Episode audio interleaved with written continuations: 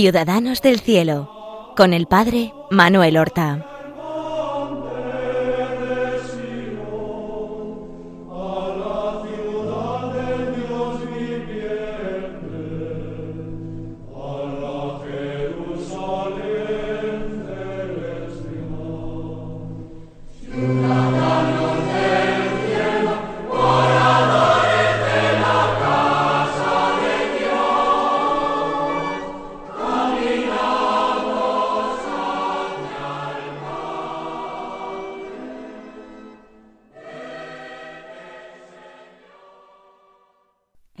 Días, queridos oyentes. Vamos a dar comienzo a una nueva emisión de nuestro programa Ciudadanos del Cielo, en el cual tratamos de acercarnos a la vida y a las virtudes de nuestros hermanos los santos. Ellos son ya ciudadanos de la patria celestial. Nosotros también lo somos, pero todavía peregrinos. Nosotros todavía estamos en camino hacia la patria, y nuestros hermanos los santos son aquellos que ya han llegado. Y viven con Cristo para siempre, y viven con Cristo a la derecha del Padre en el seno de la Santísima Trinidad, y viven en la perpetua y gozosa compañía de la Santísima Virgen, que es la Reina de todos los santos, y de los ángeles. Pues comenzamos la semana pasada a hablar de una santa medieval, una muchacha a la que la historia llamó la doncella de Orleans, Santa Juana de Arco, una santa cuya vida no es demasiado conocida para los españoles, que el mismo día de su fiesta que es el 30 de mayo, celebramos nosotros a San Fernando III el Santo. Curiosamente son dos personajes que no tienen nada que ver. San Fernando es mucho más antiguo, pero ambos empuñaron la espada. Empuñaron la espada en defensa de su patria. Y eso no fue considerado por la Iglesia algo en contra del Evangelio o de nuestra religión. Entendieron que cumplir lo que era la voluntad de Dios no podía de ninguna manera ser pecaminoso. Y Dios había hablado. En, en el programa de la semana pasada nosotros hablamos algo de la situación histórica y política. Hablamos de la guerra de los cien años de sus causas y de su desarrollo. Cuando Juana entra en la historia, ya la guerra lleva casi noventa y cinco años, pero se prolongará después de su muerte poco más de veinte años y terminará con la victoria total de quienes parecía que estaban al borde de la derrota y de la aniquilación. las tropas de Francia y la dinastía de Valois.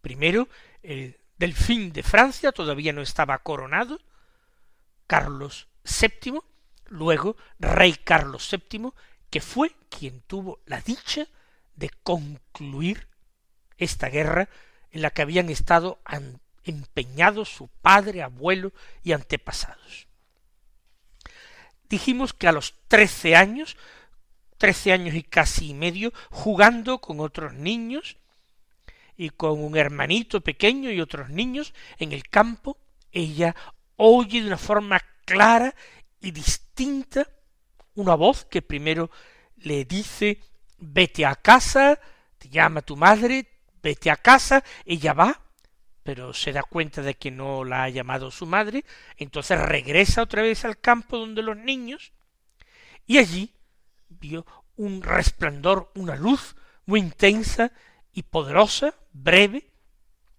y la voz que le dice también con mucha claridad, de una manera muy distinta, Juana, estás llamada a realizar hazañas maravillosas. El rey de los cielos te ha llamado, te ha elegido para que tú salves a Francia. Eso, como yo les decía, a una niña, en la Edad Media, a una niña de trece años y medio, analfabeta, hija de padres labradores, que vivía en una aldea, la aldea de Don Remy, pues eh, realmente parecía un disparate. Por eso, creo que también lo decía en el programa pasado, cuando ella cuenta todo con esa sinceridad extraordinaria con la que siempre se conduce en su vida, cuando se lo dice a sus padres, cuando se lo dice a algunos otros familiares, piensan que es una locura. Están seguros de que mentira es imposible que sea, porque esta chica es incapaz de mentir. Es sincera, clara, transparente y además sumamente religiosa. Va a la iglesia con mucha frecuencia, comulga todos los meses. Es imposible que ella conscientemente diga mentiras. Luego ha tenido que ser una locura, una alucinación. Pero ella insiste en que es tan clara las voces. Más aún, a partir de esta edad, las voces continúan. Ella quiere ir hacia la corte a hablar con el delfín, pero lógicamente sus padres no le dan permiso.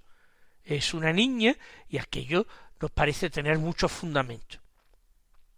De tal manera que tiene que aguardar. Y ella va a tener apariciones del arcángel San Miguel y de Santa Margarita y Santa Catalina. No conocemos si ella tenía devoción previa a estas santas o no. Lo cierto es que se revelan como sus protectoras y consejeras.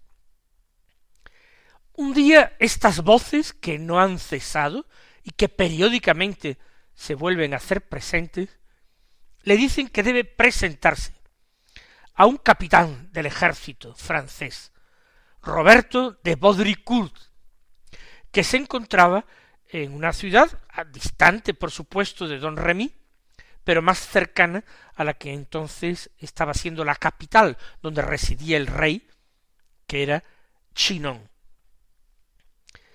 Pretende ir para allá, pero se encuentra de nuevo con la negativa de sus padres. Finalmente, en el mes de mayo del año 1428, han pasado tres años desde sus primeras revelaciones.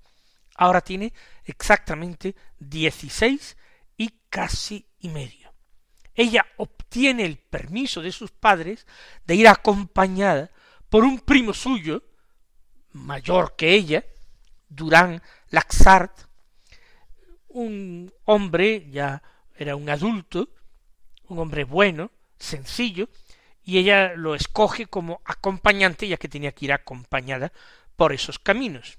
Dieciséis años.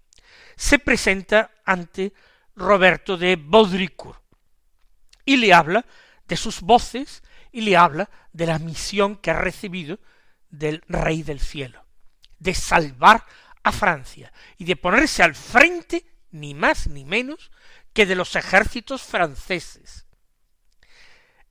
Se ríe Roberto de Baudricourt. Se ríe y no la toma en serio, por supuesto. Eh, al final ya se enfada por la insistencia de esta chica y la despide de malas maneras. Y el pobre Durán Laxart, su primo, muy avergonzado, regresa con ella a don Remy, a su aldea, parece que se han cerrado todas las puertas. Sin embargo, unos siete meses más tarde, no mayo de 1428, enero de 1429, recordemos que el 6 de enero era su cumpleaños, ella cumple 17 años e insiste de nuevo en hablar con el capitán Roberto de Baudricourt, que estaba al frente de un destacamento francés. De nuevo su primo, imaginamos que temblando, la acompaña. tiene, insisto, 17 años recién cumplidos. Es prácticamente analfabeta. Nunca ha empuñado armas. Y cuando habla con Roberto de Baudricourt, ella va con una certeza y una seguridad de que si es voluntad de Dios, aquello se realizará y que desde luego por su parte no va a quedar. Ella se entrega a la causa, de tal manera que de una manera vehemente, llena de ardor, de pasión, le insiste en que es voluntad de Dios que lo haga. Y lógicamente, como Roberto de eh, Baudricourt no tiene autoridad para ponerle al frente del ejército, ella quiere hablar con el delfín y le pide que le facilite el transporte hasta la corte de Chinon, donde se encuentra el delfín. Y Roberto de Baudricourt no sabemos si totalmente convencido, o para divertir a la corte del delfín, o simplemente para quitársela de en medio, le facilita el viaje, le proporciona un caballo y le pregunta, claro, que si sabe montar a caballo. Juana le dice que no, que no ha montado nunca a caballo. Sin embargo, con mucho desparpajo, se sube al caballo y pica espuelas y parte, acompañada con unos pocos soldados que la guían y la acompañan hasta Chinón. Todo es sorprendente, todo es maravilloso. Ella llegará a Chinón en el mes de marzo de aquel año 1429. El bueno de Durán Laxart ya se ha quedado atrás y volverá a don Remy, a casa de los padres de Juana, con la noticia de que ella ha partido a la corte del, del fin. De hecho, Juana, que como hemos dicho acababa de cumplir los diecisiete años, no volverá nunca más a don Remy, no volverá a ver a sus padres en esta vida. Tiene diecisiete años recién cumplidos y morirá con diecinueve años y medio aproximadamente. Va a tener dos años y medio aproximadamente, digamos, de vida pública, como nuestro Señor Jesucristo. Dos años y medio, pero que van a cambiar el destino no ya de un rey, sino de un país, de Francia, la primogénita de la Iglesia, el primer eh, reino bárbaro, el de los francos, converso al cristianismo, a la verdadera religión católica. Ella va a salvar a Francia, va a conseguir, no lo vio ella realizado, pero solamente con ese esfuerzo de dos años va a cambiar totalmente la orientación de la guerra, de tal manera que después de noventa y seis años de guerra, sólo veinte años después de su muerte, se conseguirá la victoria definitiva, la expulsión de todos los ingleses del reino de Francia. No solamente eso, sino que además Borgoña pierde la mitad de su territorio que queda en poder de Francia para siempre. Pues veamos qué pasa. Ella llega en el mes de marzo de 1429 a la corte, a Chinon. No puede entrar directamente a ver al delfín. Tiene que esperar tres días. El delfín era un hombre pasivo, perezoso al máximo. Vivía cómodamente, fiestas continuas, bailes, diversiones. Él no quería meterse en líos. Él mantenía una guerra de baja intensidad, casi limitada a algunas escaramuzas que casi siempre perdían e iba perdiendo más y más territorio después de años no se había coronado y seguía sin usar el título de rey de Francia, sólo de delfín de Francia, y eso que su padre ya había muerto hacía años. Pues bien, cuando por fin se le concede audiencia, está reunida con el rey toda la corte, brillante, divertida, y quieren gastar una broma a aquella palurda analfabeta que ha llegado. Y entonces a otro personaje de la corte le ponen las ropas del delfín, le ponen el manto, el armiño y atributos reales y Carlos VII se queda en segunda fila entre los cortesanos dispuesto a reírse el primero después de que dejen un ratito de conversación entre Juana y el presunto delfín. Entró Juana, que jamás había estado ni en Chinón ni en aquella corte, jamás había visto al delfín ni a su padre, ni a ninguno de los nobles que estaban allí, cuando entró, miró para todos los lados, desconcertada, hasta que al fin descubrió al delfín en segunda o tercera fila, vestido con ropas eh, que no eh, se diferenciaban en nada de la de otros cortesanos, y se dirigió inmediatamente a él para presentarse ante él, para besarle la mano. Aquello dejó muy impresionado al delfín y por supuesto a toda la corte. La broma les había salido muy mal. Así todo, para el delfín era difícil. Juan le estaba pidiendo que la nombrara capitana de sus ejércitos, a una chica que venía de una aldea, que tenía sólo diecisiete años, que era una mujer, que no había empuñado espada nunca, que hacía dos días por primera vez había montado a caballo, ¿cómo le iba a nombrar capitana de sus ejércitos? Se resiste. Ella tiene una conversación privada con el rey aquel mismo día. No sabemos exactamente qué le dice. Por supuesto, le cuenta sus voces. Pero algo deberían haber revelado sus voces acerca del rey, quizás algo que sólo el rey conocía, y que Juana le revela demostrándole de esta manera que aquello es muy serio, que aquello viene de Dios. Y Carlos VII se queda impresionado, se queda sin palabras. Y allí mismo, en esa primera entrevista, la nombra capitana de sus ejércitos y lo declara así delante de toda la corte que se queda con la boca abierta viendo visiones. Algunos no saben si tomarlo en serio, si eso es un capricho del delfín para continuar la broma de otra manera. Algunos de los nobles que eran eh, capitanes generales del ejército se sienten indignados de que esta muchachita ignorante se ponga delante de ellos, se les ponga por delante. Pero así es.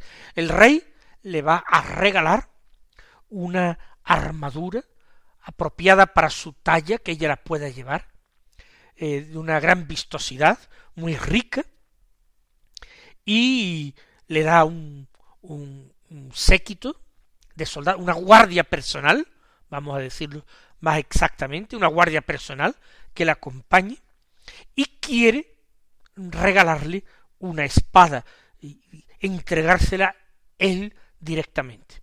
Pero entonces Juana dice que ni hablar. Sus voces le han dicho otra cosa.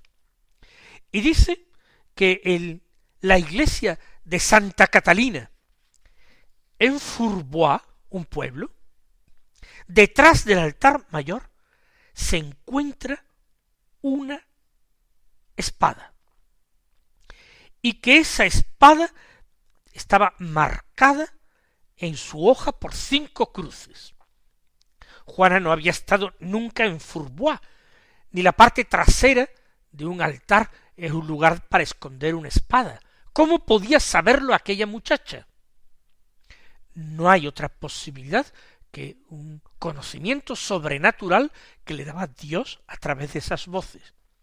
Efectivamente, el delfín despacha inmediatamente hombres que vayan a, a Furbois y en el sitio donde había dicho Juana encuentran la espada exactamente con aquellas cinco cruces marcadas en la hoja y se la traen. Con esto muchos que todavía se resistían a creer quedan casi convencidos. Pero todavía no del todo. ¿Y si todas estas voces son cosa del diablo? ¿Y si estos conocimientos sobrenaturales no son sino trampas del enemigo de la naturaleza humana, el demonio, que trata de imitar a Dios y trastorna a las personas? Entonces el rey manda que se reúnen un comité de teólogos que estudien el tema, interroguen a Juana y den un dictamen. ¿Es algo que viene de Dios o es algo que viene del diablo? Se trata de hacer un discernimiento. Durante quince días aquellos teólogos debaten entre ellos interrogan a Juana y terminan declarando de que es imposible que aquello sea algo del diablo. Y eh, esto ya la gente del pueblo ha sido imposible mantenérselo oculto. Todo el mundo sabe que en el castillo del rey, en la corte, hay una muchacha que se ha presentado como salvadora de Francia. Y la gente quizás ingenuamente en estos primeros momentos, se entusiasma y la aclama, y resulta que esos ánimos pesimistas, porque los ingleses van poco a poco, porque ya van ya noventa y tantos años, pero apoderándose de toda Francia, surge la ilusión, la alegría. Incluso los mismos eh, generales y comandantes del ejército parece que avergonzados por el empuje de esta muchachita, despiertan de su modorra y se aprestan a tomar las armas. Es ya el mes de abril de 1429. En marzo ha llegado ella a Chinón. En abril el rey que ha enviado emisarios por todas partes logra reunir en Blois un ejército casi diez mil hombres, pero muy mal entrenados, muy indisciplinados, poco armados. Aquello parece que va al desastre. Sin embargo, Juana tendrá un comportamiento singular que nosotros narraremos en el próximo programa. Hasta entonces, mis queridos hermanos, recibid la bendición del Señor.